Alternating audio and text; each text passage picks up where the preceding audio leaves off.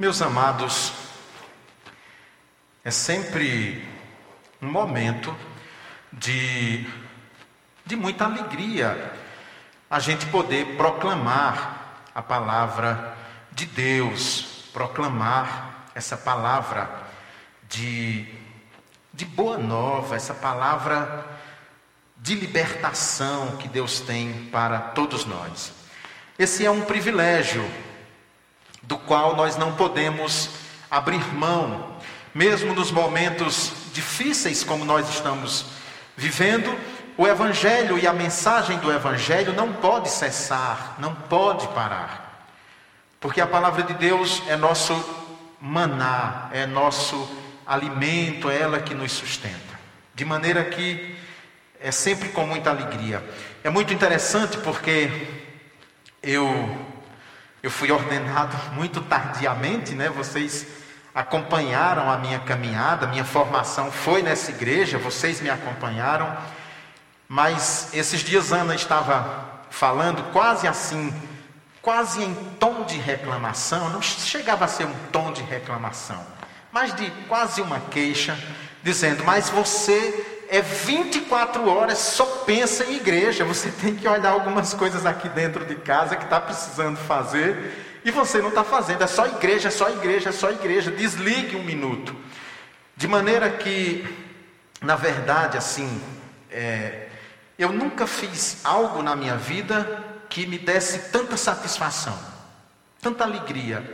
E tudo aquilo que eu estudei minha vida inteira e tudo aquilo que eu fiz minha vida inteira, antes de ser ordenado ministro, eu vejo tudo aquilo como uma preparação para esse momento, que é o momento de maior realização de minha vida.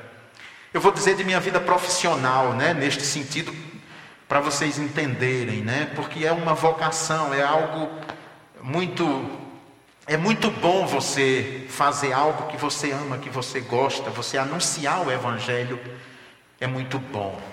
Vamos abrir nossas Bíblias no livro de Atos dos Apóstolos. Nós estamos caminhando no livro de Atos dos Apóstolos.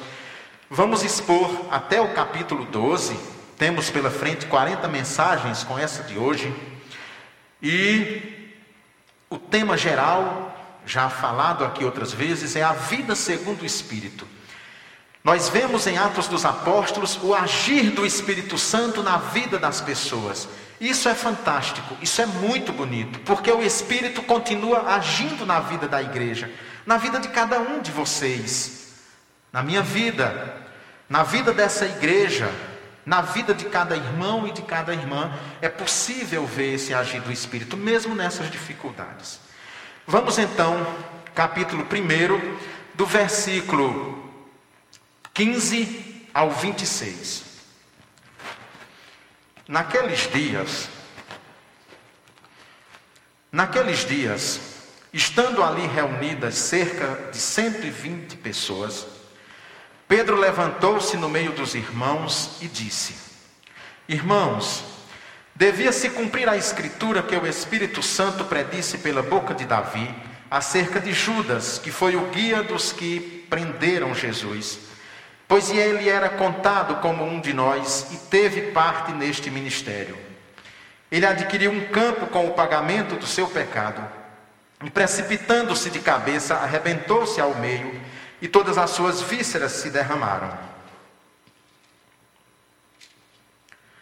E todos os habitantes de Jerusalém ficaram sabendo disso, de maneira que na própria língua deles, esse campo se chama Aqueldama, isto é, campo de sangue, porque no livro de Salmos está escrito: fique deserta a sua habitação e não haja quem nela habite. Outro tome o seu lugar. Assim, é necessário que dentre os homens que conviveram conosco todo o tempo em que o Senhor Jesus andou entre nós, começando desde o batismo de João até o dia em que dentre nós ele foi elevado ao céu, um deles se torne conosco testemunha da sua ressurreição. Então apresentaram dois, José chamado Barsabás, também chamado Justo, e Matias. E orando disseram: Tu, Senhor, que conheces o coração de todos, mostra qual destes dois tens escolhido, para assumir lugar neste ministério e apostolado, do qual Judas se desviou indo para o seu lugar. Então tiraram sortes, e a sorte recaiu sobre Matias. Desse modo ele se juntou aos onze apóstolos. Vamos mais uma vez orar. Bendito Deus, amado Pai, muito obrigado, Senhor, por tua palavra, obrigado por teu evangelho, por esta palavra de libertação, essa palavra que nos instrui, nos alimenta e nos mostra o caminho certo a seguir. Que essa palavra de hoje, especificamente, traga para todos nós instrução, alimento e fortalecimento espiritual. Que nunca o evangelho aqui proclamado nos lance em dúvidas, em incertezas, mas traga sempre a segurança dos que creem. Eu oro em nome de Jesus. Amém. Nós já falamos um pouquinho sobre Atos dos Apóstolos, sobre esse livro, mas é sempre bom recordar alguns pontos que são interessantes. Primeiro, esse livro foi escrito por Lucas. Lucas é o autor de um dos evangelhos, o evangelho que leva o seu nome. E muito provavelmente, originalmente, esse texto de Atos fazia parte do mesmo texto do evangelho, compunha um livro só, o primeiro tomo e o segundo tomo. Um se detém na biografia, na vida do Senhor Jesus Cristo, naquilo que ele fez. Lucas, portanto, é quem nos dá mais informação, por exemplo, sobre a infância, a família de Jesus. Lucas diz claramente que pesquisou aqueles fatos, aqueles acontecimentos. Lucas era um gentil, ele não era judeu. E escreveu então esses dois livros, um livro em dois tomos, e os dedicou a Teófilo, que quer dizer amigo de Deus. Teos, Deus, filos, filia, quer dizer amigo, amizade, aquele que tem amizade por Deus. Muito provavelmente esse foi o financiador de Lucas durante este seu empreendimento. Escrever leva sempre muito tempo, principalmente um trabalho desse, historiográfico, que requereu de Lucas viagens, conversas. Nós vemos aqui que Lucas teve conversas muito próximas de Maria, a mãe de Jesus, porque tem informações da infância de Jesus que muito provavelmente só Maria sabia. É Lucas que registra o Magnificat, o cântico de Maria. Muito provavelmente foi a própria Maria ou uma tradição muito próxima dela que falou, que contou para Lucas esse canto tão bonito, quando Maria remete ao canto de Ana, lá em 1 Samuel. E Lucas então tem essa importância enorme, o seu relato é muito importante. Esse texto de hoje, então, nós tratamos sobre a escolha de um apóstolo. Judas tinha morrido, ficaram onze e precisavam então restituir ou recompor o grupo de doze, que representava as doze tribos de Israel. Essa é a ideia que, que, se tem quando o Senhor constituiu para si doze apóstolos, para a partir desses doze apóstolos restaurar as doze tribos, não aquelas tribos antigas, aqueles ramos familiares, mas as tribos da nova aliança e reunir sob o nome de Jesus Cristo todo aquele que nele crer. Precisava então fazer isso. Esse texto nos conta sobre a morte de Judas, e se vocês se remeterem ao Evangelho de Mateus, que fala como Judas morreu, vocês vão notar, eu vou dizer uma palavra forte para chocar, mas para depois vocês entenderem. Vocês vão, vão encontrar divergência no relato histórico. Mateus diz claramente que, Lu, que Judas se suicidou, se enforcou, e aqui o texto, na verdade, Lucas coloca as palavras na boca de Pedro, que Judas teria se jogado de um precipício, um lugar muito alto, e as vísceras dele explodiram com a queda. É muito interessante nós percebermos, agora sim eu esclareço porque eu disse essa divergência nos textos, porque o primeiro ponto trata sobre Judas, o triste fim de um traidor. Quando a polícia investigativa, instaura o inquérito, e quando duas testemunhas de um mesmo acontecimento, de um mesmo crime, imagine aí, contam o depoimento absolutamente igual, a primeira questão que a polícia levanta é dúvida quanto a esse depoimento, porque a princípio, aquilo que parece muito bonito, muito harmônico, pode ter sido combinado pelas testemunhas para que tivessem mais credibilidade. E aí cabe uma investigação muito maior do que se houvesse pequenas divergências. Essas pequenas divergências, na verdade, mostram a autenticidade desse texto e não uma fraqueza do depoimento. Tinha sido muito fácil para a própria igreja, no transcorrer dos anos, ter harmonizado esse texto. Mas por que deixou assim? Porque você tinha duas tradições contando como Judas morreu. Mas o que é importante nós percebermos: Judas morreu. E a morte dele foi suicídio. Esse ponto converge, não há dúvida. Os dois relatos históricos narram, então esse fato é importante. Tem um cadáver, esse cadáver, as testemunhas dizem que ele se suicidou, muito embora haja divergência quanto à forma como foi esse suicídio. Seria mais ou menos alguém que, que se enforca e a gente levantar a hipótese, mas ele morreu de asfixia ou o pescoço quebrou, descolou. Não importa, ele se suicidou, ele se enforcou. Esse é um fato. E contra fatos não há argumentos. Então, o texto bíblico, nós vamos encontrar essas situações no texto bíblico, mas isso é muito importante para nós percebermos que num processo judicial, Divergências dessa natureza dão autenticidade ao fato histórico, justamente porque não houve combinação entre as partes, entre testemunhas diferentes, para concordarem sobre um ponto. Nós vemos então aqui que o primeiro relato, o primeiro ponto, fala da morte de Judas o traidor, que foi um seguidor de Jesus Cristo, que caminhou com Jesus Cristo, que foi escolhido por Jesus Cristo, mas que o traiu. E nós vemos no caminhar da igreja que muitas pessoas estão caminhando, estão dentro da igreja e nem sempre são verdadeiras discípulas de Jesus. No entanto, nós não temos a menor condição de apontar o dedo para alguém, de acusar alguém, de excluir alguém, porque de fato nós não conhecemos o coração de ninguém. Fato é que Judas foi escolhido, e o texto aqui também diz algo muito interessante. O versículo 16 diz: Irmãos, devia-se cumprir a escritura que o Espírito Santo predisse pela boca de Davi acerca de Judas, que foi o guia dos que prenderam Jesus. Aqui está uma, uma, um dos pontos que fundamenta uma das doutrinas, a doutrina central da teologia reformada, que é a soberania de Deus.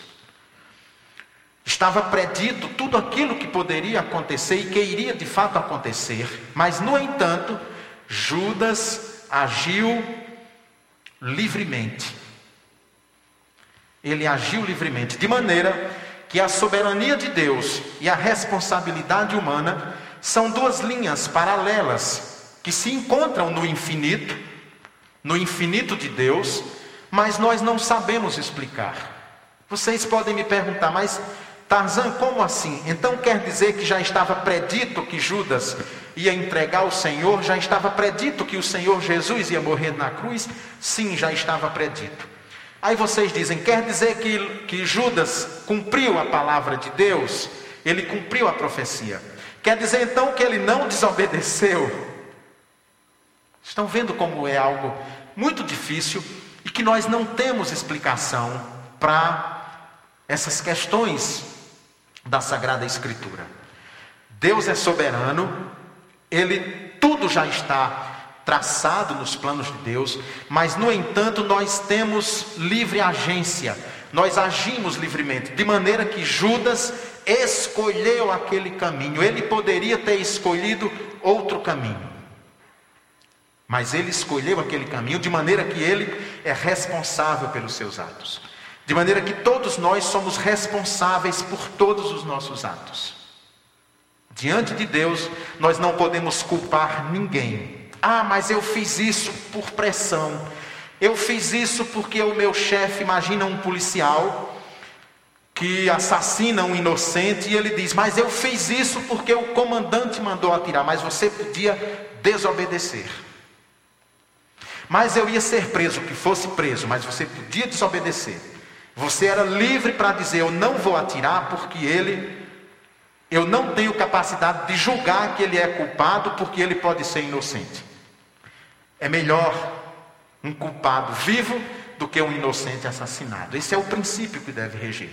De maneira que nós somos sempre responsáveis pelas nossas ações. E quando tomamos decisões erradas, a lei da semeadura é impiedosa. Nós pagamos as consequências. E foi isso que houve com Judas Iscariotes. Tem um outro ponto muito interessante, que é sobre o critério para ser apóstolo de Jesus Cristo. Vejam bem, hoje está muito comum, principalmente no mundo gospel, evangélico, as pessoas se dizerem apóstolos de Jesus Cristo. Aqui no Brasil é cheio, isso foi um movimento que começou nos Estados Unidos da América, dentro do movimento neopentecostal, algo que surgiu aqui no século XX, segunda metade do século XX, de maneira que não há nenhuma base bíblica. E esses homens que se dizem apóstolos, na verdade, eles são usurpadores desse título, porque eles não são apóstolos coisíssima nenhuma. Se encerra o grupo de apóstolos com Paulo, que é o último, escolhido pelo próprio Senhor. Aqui nós vemos a escolha de Matias. Se vocês prestaram atenção no texto, é a partir de Atos 2 que o Espírito Santo vai descer sobre a igreja. Aqui o Espírito Santo ainda não desceu. Os apóstolos, então, Pedro, que toma já a liderança da igreja, e é bom traçar um paralelo entre Pedro e Judas, que Pedro verdadeiramente se arrepende, é restaurado, foi o texto que Marília leu, que trata da restauração de Pedro, ele se arrependeu de ter negado o Senhor, e é restaurado por Jesus. A diferença fundamental de Pedro e de Judas é essa. Pedro, então, mesmo tendo negado o Senhor, ele está à frente do movimento, ele lidera esse movimento, e ele então toma a palavra e diz que é preciso recompor o lugar deixado por Judas. E são apresentados dois nomes: Barsabás, que quer dizer filho do sábado, Bar quer dizer filho em aramaico, e esse sabás vem de Shabat, então é filho do sábado. Seria filho do sábado uma palavra mais próxima para nós é, traduzirmos para a nossa língua. Então ele diz: Assim é necessário que dentre os homens que conviveram conosco todo o tempo em que o Senhor Jesus andou entre nós. Ou seja, o critério para ser apóstolo era que tivesse andado com eles e que tivesse visto o, Jesus, o Senhor Jesus ressuscitado. Agora eu pergunto: esses que se dizem apóstolos nos dias de hoje, eles viram Jesus ressuscitado? Eles andaram com os apóstolos? De maneira que nós precisamos ter sempre muito cuidado para não embarcarmos em qualquer lugar que tem um nome de igreja quando na verdade muitas vezes é uma grande fonte de heresia e de desvio do povo de Deus da reta doutrina. Esse é um critério. O critério era que tivesse caminhado com eles e que tivesse visto Cristo ressurreto. Paulo não caminhou com eles, não caminhou com Jesus, mas ele viu o Senhor ressurreto na estrada de Damasco. Então ele diz: é necessário que dentre os homens que viveram conosco, a menos que esses apóstolos que se dizem apóstolos na televisão tenham dois mil anos e que provem, através de um exame de DNA, que eles viveram no tempo de Jesus, fora essa hipótese, eles são usurpadores, são, na verdade, enganadores do povo. Esse é o critério. Então, começando desde o batismo, estão vendo? Desde o batismo de João até o dia em que dentre nós ele foi elevado ao céu, um deles se torne conosco testemunha da sua ressurreição. Então, precisava ter caminhado com Jesus, precisava ter testemunhado o seu ministério, precisava ter testemunhado a sua ressurreição e a sua ascensão aos céus. Esse era o critério. Então eles dizem: bom, temos aqui temos aqui dois nomes, nós vamos ver logo à frente. Então, para ser testemunha da ressurreição, para ser testemunha daqueles fatos, daqueles acontecimentos, você precisava ter vivido no tempo de Jesus. E esse é um critério. E os apóstolos então estão ali, um grupo de pessoas, de 120 pessoas, ainda muito assustadas, nós vamos ver que eles ganham força, que eles perdem o medo depois da descida do Espírito Santo. Enquanto o Espírito Santo não desce sobre a igreja, a igreja continua amedrontada, continua tímida, continua escondida, com medo, mesmo tendo visto o Senhor ressuscitado. Porque a força, quem nos dá é o Espírito Santo de Deus, ela não é uma força humana. Então, fixemos então nesse critério fundamental para ser apóstolo. É preciso ter testemunhado o ministério, morte, ressurreição e ascensão do Senhor Jesus Cristo. Então não se enganem. Quando vocês virem alguém na televisão dizer, eu sou apóstolo, apóstolo fulano, mudem o canal. Se é na internet, mude de página, porque vocês estão diante de uma pessoa mentirosa que está querendo enganar vocês. Fujam de todo engano, fujam dos falsos apóstolos e dos falsos profetas. O terceiro ponto que nós vemos aqui é o processo de escolha, como é que se dá a escolha do décimo segundo apóstolo. Diz assim: Então apresentaram dois, José chamado Barsabás, também chamado Justo, e Matias. E orando disseram: Tu, Senhor, que conheces o coração de todos, mostra qual destes dois tens escolhido para assumir lugar neste ministério e apostolado, do qual Judas se desviou indo para o seu lugar. Então tiraram sortes, e a sorte recaiu sobre Matias. Desse modo ele se juntou aos onze apóstolos. É muito interessante esse processo de escolha, porque não é eleição. Hoje, na igreja, a igreja presbiteriana, né, nós somos presbiterianos, para, e aqui nós temos três presbíteros: Eduardo, Águido e Sebastião.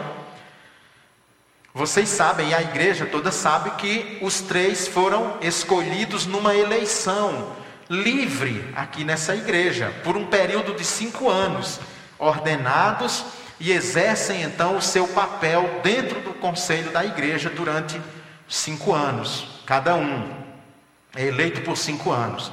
Aí vocês podem perguntar, pastor, mas por que é então que não é sorteio, como foi aqui? E a eleição, o que foi que mudou? Devia ser sorteio então.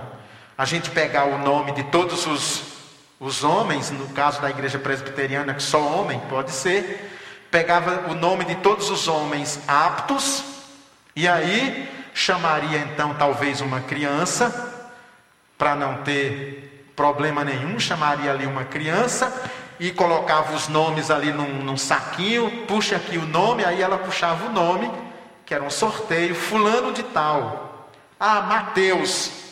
Mateus foi escolhido presbítero. O que foi que mudou?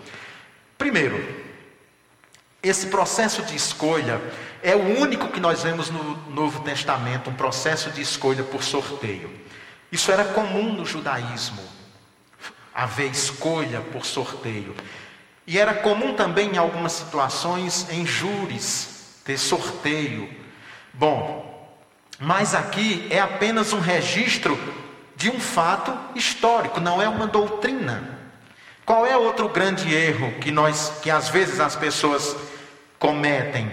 Tomar um fato histórico e a partir de um fato histórico criar uma doutrina. Por exemplo, a descida do Espírito Santo e o manifestar do Espírito sobre a igreja, aquele foi um fato histórico.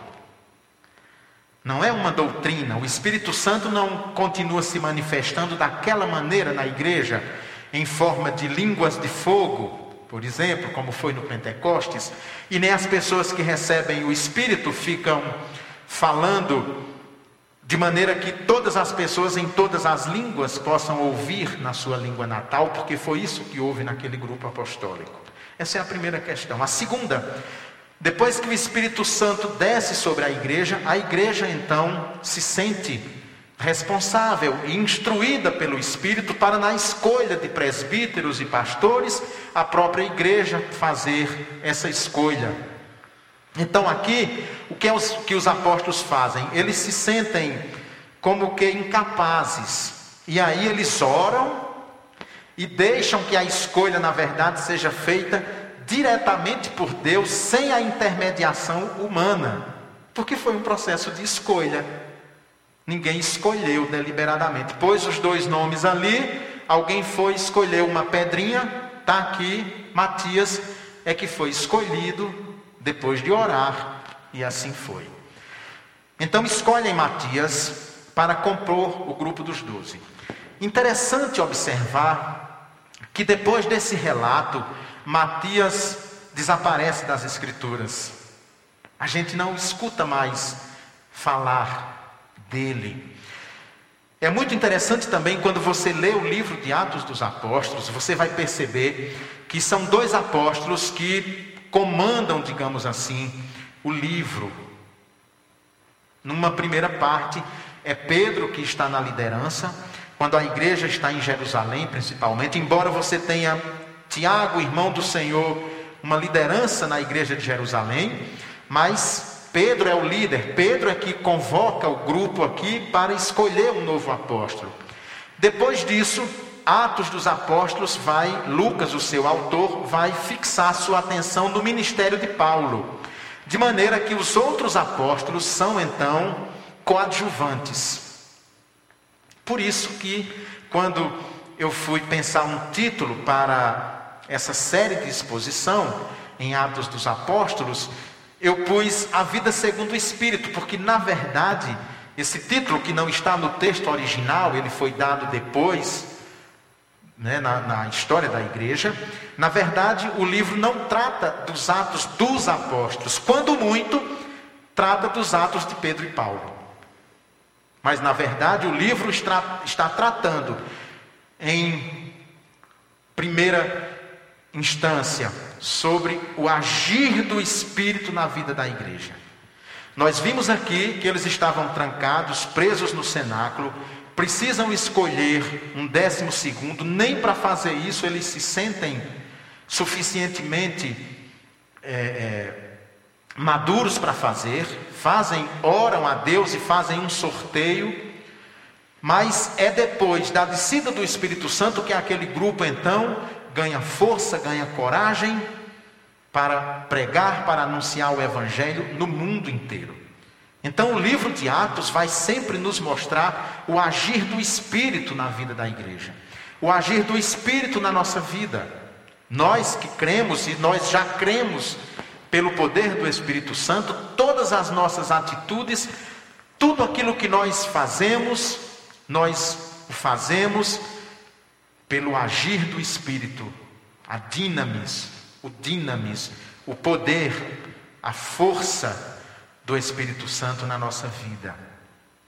É Ele que vai mudar. O Senhor diz que quando for para o Pai, mandará o Espírito Santo, e é o Espírito Santo então que transforma a vida da igreja. E todos nós, quando cremos, o simples fato de crer é porque nós já somos portadores do Espírito Santo. Ninguém crê se não for pelo agir do Espírito. A Escritura diz que todos nós estamos mortos em nossos delitos e pecados, de maneira que um morto não respira, não escuta, não fala, não sente, nenhum sentido funciona. Um morto não age por si mesmo. Então, quando você não crê em Jesus, quando você não abraçou o Evangelho de Jesus, embora você pense que está vivo, andando, praticando esporte, dançando, curtindo a vida, na verdade, é um morto. mas você não sabe que é morto. E quem é que lhe dá a vida? O Espírito Santo de Deus, que desperta dentro de cada um a fé e nos direciona para Jesus. Que nós, então, possamos sempre na nossa vida, na nossa caminhada, perceber esse agir do Espírito, perceber o que foi que houve nesse trecho da Escritura com aquele que negou o Senhor, que o traiu, que o entregou nas mãos dos maus, pensar como foi que Pedro agiu pelo poder do Espírito Santo, que recebeu do Senhor o perdão, e como a igreja age nos momentos quando ela precisa tomar grandes e importantes decisões, sempre orando e buscando em Deus a sua direção. Vamos ficar de pé. Deus bendito, amado Pai, muito obrigado, Senhor, por mais este domingo, obrigado por este culto, obrigado, Senhor, pela tua palavra anunciada aqui por Lucas. Que estas palavras sempre tragam ao nosso coração esclarecimento e alimento para a nossa caminhada. Nós oramos em nome de Jesus. Amém. A graça e a paz do Senhor Jesus Cristo, o amor de Deus, a comunhão e as consolações do Espírito Santo estejam sobre todos vocês. A bênção de Deus Todo-Poderoso, Pai, Filho e Espírito Santo desça sobre nós, todos os que estamos aqui e dispersos pelo mundo inteiro. Pai, Filho e Espírito Santo. Amém e permaneça para sempre. Vamos em paz para as nossas casas. Espero terminar. Espero.